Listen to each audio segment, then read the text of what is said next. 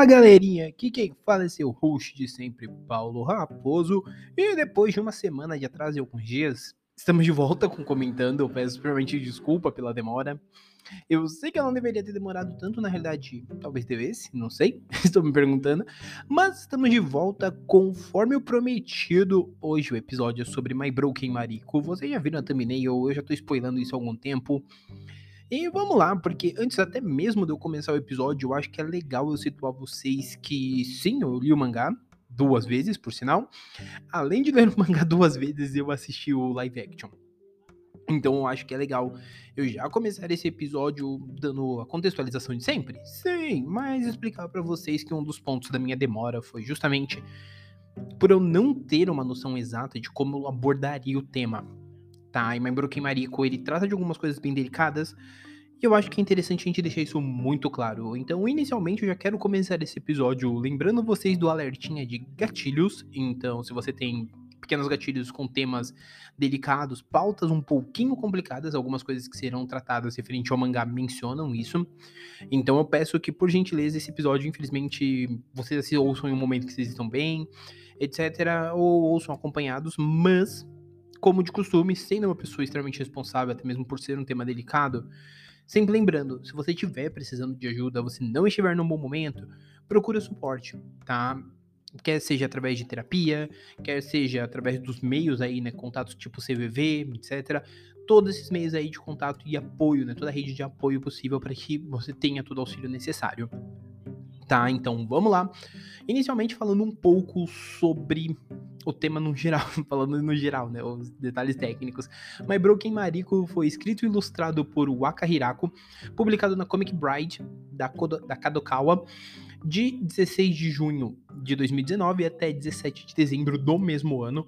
Tem cinco capítulos ao todo e além disso foi fechado em um volume. Além dessa parte, ele também tem Motinha. Além disso, ele também tem, né, dentro desse volume, tem um one shot, que é o Isca.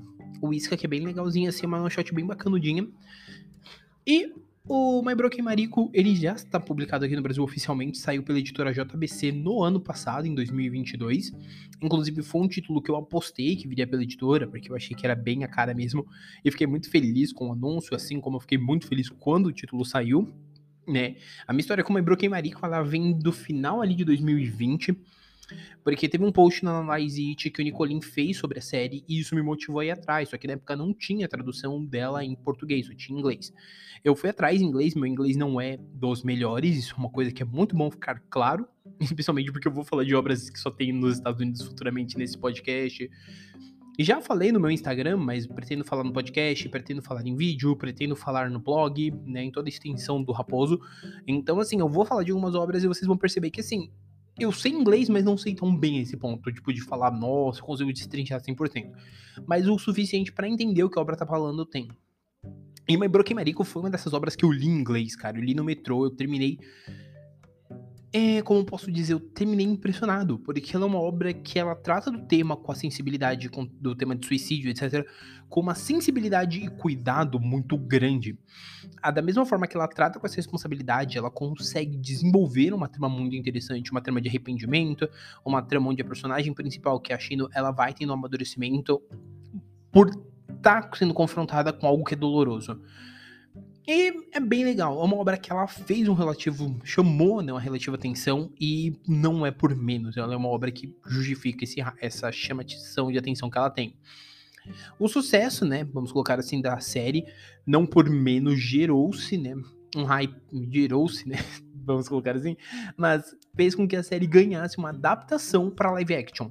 A adaptação saiu em 2022, tem um total de 1 hora e 25, né, 85 minutos, e é uma obra que eu, inclusive, estou com a página dela aqui do Leatherbox aberta, que ela tem uma nota de 3.8 de 5. O que prova que ela é uma obra muito, muito querida, muito carinhosa. E, inclusive, olhando as notas, né, de quem deu nota, a maior nota é nota 4. Seguida aí, eu acho que de uma nota 5. É. Seguida de perto de uma nota 3,5 e uma nota 5. Então, assim, é uma obra que ela tem uma divisão muito boa de gente dando nota, mas a nota majoritária é um 4. E quando você assiste o filme, porque eu assisti ele e foi o que me motivou a fazer o podcast, porque senão provavelmente eu teria enrolado muito mais fazer um cast. eu assisti o filme de My Broken Mariko e eu posso falar que o filme ele é a extensão pura de uma adaptação de uma obra curta em todo quadro a quadro. Algumas coisas mudam, obviamente, né? A forma como é feita, mas assim, é um bem um quadro a quadro mesmo. E o filme me pegou muito mais do que o mangá, porque o mangá ele é muito sutil em muitas coisas. Eu gosto da forma como a Waka narra a história, porque ela é muito sutil, né? Ela trabalha bem a questão do luto, a questão do arrependimento sobre o luto, a questão de você se sentir impotente porque você perdeu alguém que era muito querido e você não se atentou aos sinais. E por aí vai. Mas a forma como o filme trabalha isso é uma forma que ela não é tão. Ela é muito mais clara, vamos dizer assim. E em muitos momentos é um pouco soco seco em você. Tipo assim, ele realmente faz você sentir algumas coisas. Mas eu tô falando aqui do filme, tô falando tudo, e eu não expliquei a história, né? A história de Membroken Mariko, ela gira em torno da Shino, que um belo dia ela tá no restaurante tomando café quando ela descobre que a amiga dela, a Mariko, se matou. E com isso, ela decide que ela tem que fazer alguma coisa pela Mariko, porque ela passou toda a vida dela sendo amiga da Mariko, etc., vendo tudo que a Mariko sofria e ela nunca meio que fez nada, vamos dizer assim. Ela fez, mas, tipo assim, ela nunca realmente sentiu que fez algo muito efetivo, então ela decide que ela vai realizar um último desejo. Né? Então ela decide fazer uma, um, road, um road tour, né? Vamos colocar assim, uma road trip para levar as cinzas da Mariko. Então, cara, é uma história que, falando dessa forma, assim, eu tô sendo muito simplista, mas ele é basicamente isso.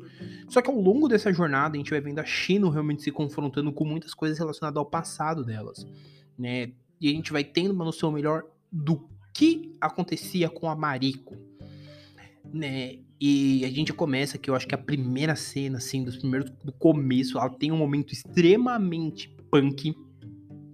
Quando eu digo que esse mangá e o filme eles têm uns gatilhos, ele já começa, tipo, um dos primeiros que envolve uma questão de abuso, envolve uma questão de uma porrada de coisa que, cara, eu juro para vocês assim, tipo, essa cena no mangá envolvendo uma questão de abuso, eu não vou falar muito, quem lê o mangá sabe a cena específica. No mangá ela já faz um uau, mas no filme, mano, no filme é uma cena que ela pega muito você, porque uma coisa que eu quero destacar, eu vou destacar até mais o filme do que o mangá. Vou deixar para destacar o mangá no segundo ponto é que o filme, ele, o diretor, né, toda a equipe de produção, eles souberam muito bem transportar o mangá pro anime e mais do que isso, mangá pro anime não, mangá pro filme.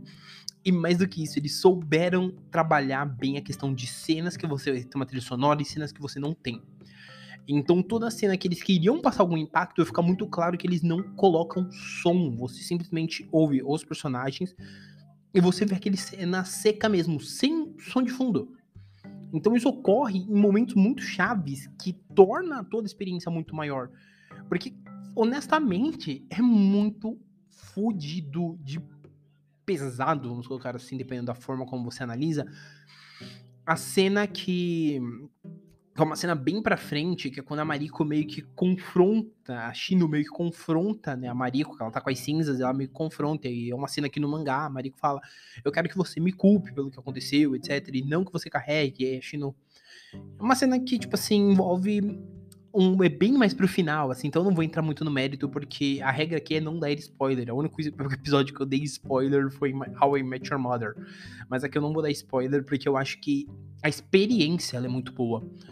Porque, cara, a cena em si, essa cena, a cena que a gente tem no momento que é mencionada questão de abuso, e mais algumas outras, elas são cenas muito fortes, porque é, ela é uma cena muito. Elas são cenas muito fortes, porque aqui não se utiliza som de fundo. A cena é o puro som, somente o som ambiente do mar, né? Numa das cenas, na outra, o som silencioso mesmo, assim, dos personagens de movimento mas não tem soundtrack. Então você tá vendo aquilo no seco, você tá sentindo aquela porrada seca vindo muito forte.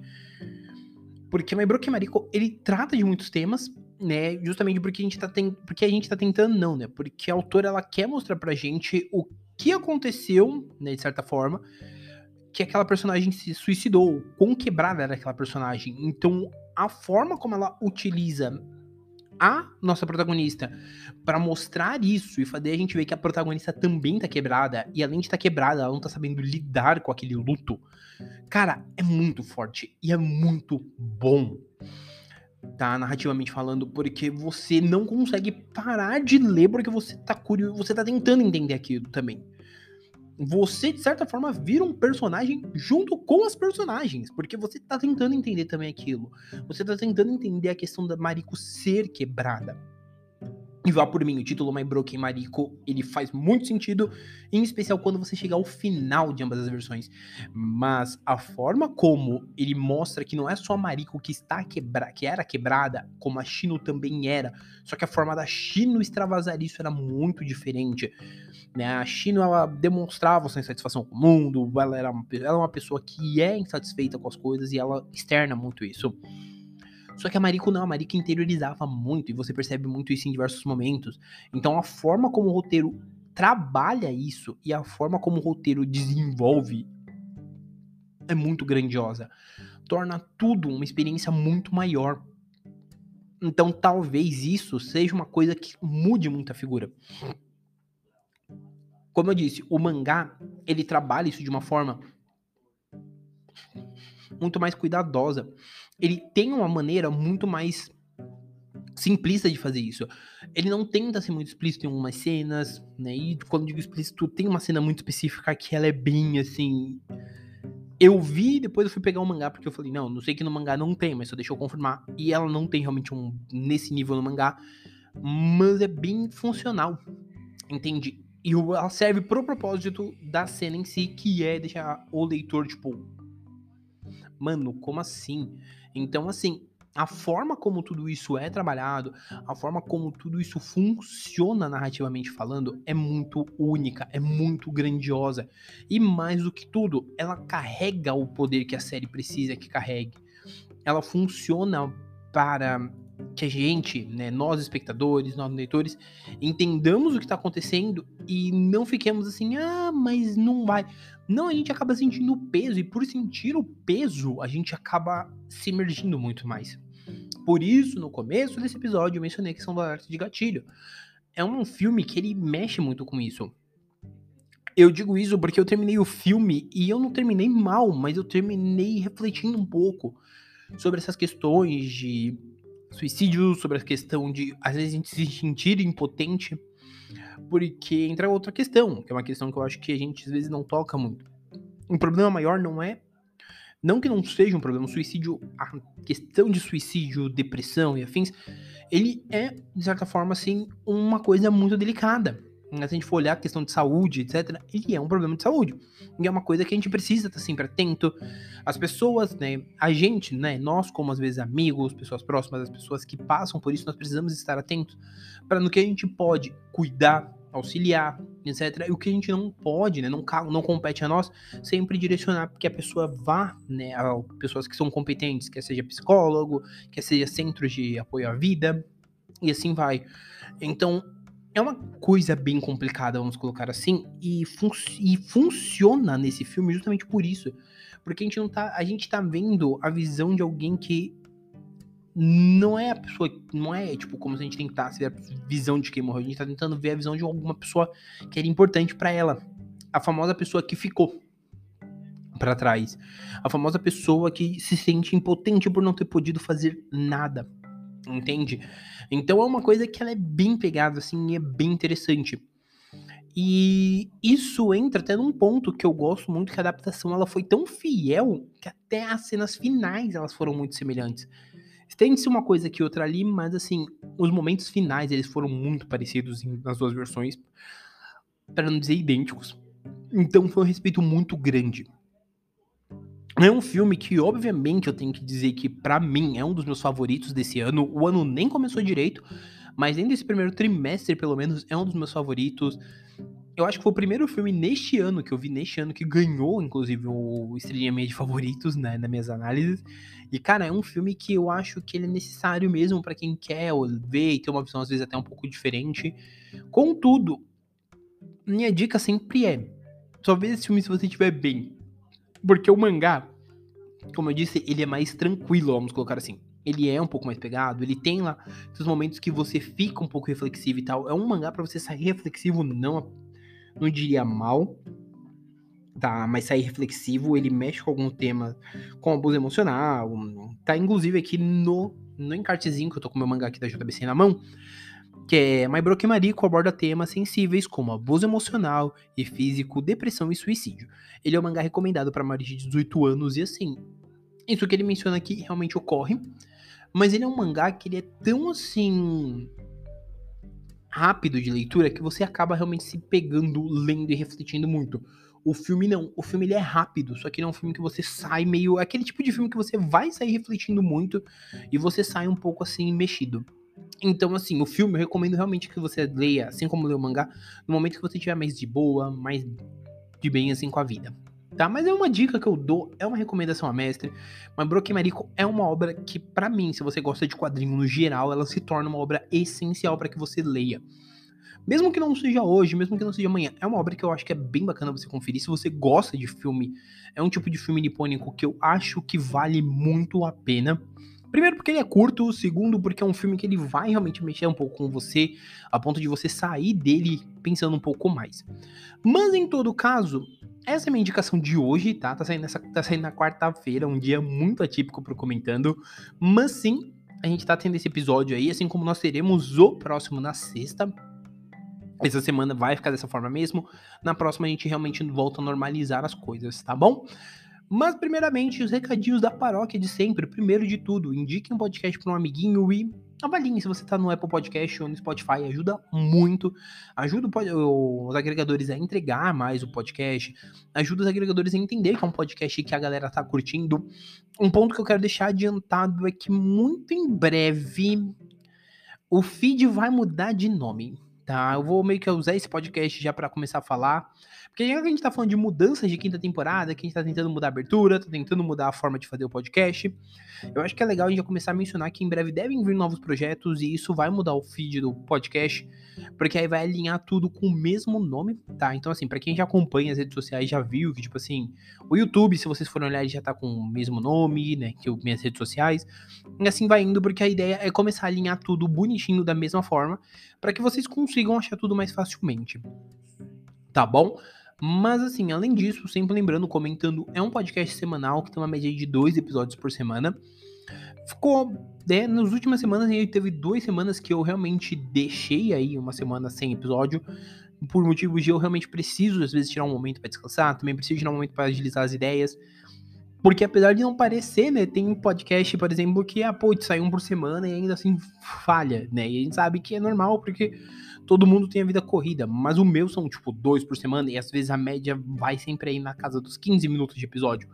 Então, realmente, tem alguns momentos que você tem que dar uma desligada, senão você não para, e inclusive eu admito que eu já, já chamo muito minha atenção por conta de eu não parar.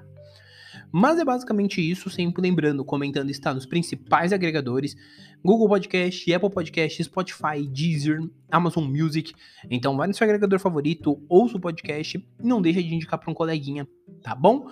Galera, aqui eu termino esse episódio. Não vou deixar link para vocês comprarem nada. Eu acho que assim é um episódio que só vai.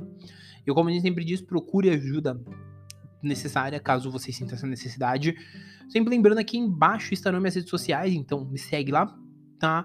Nos vemos na sexta, por hora é isso. Um abraço e nós fomos!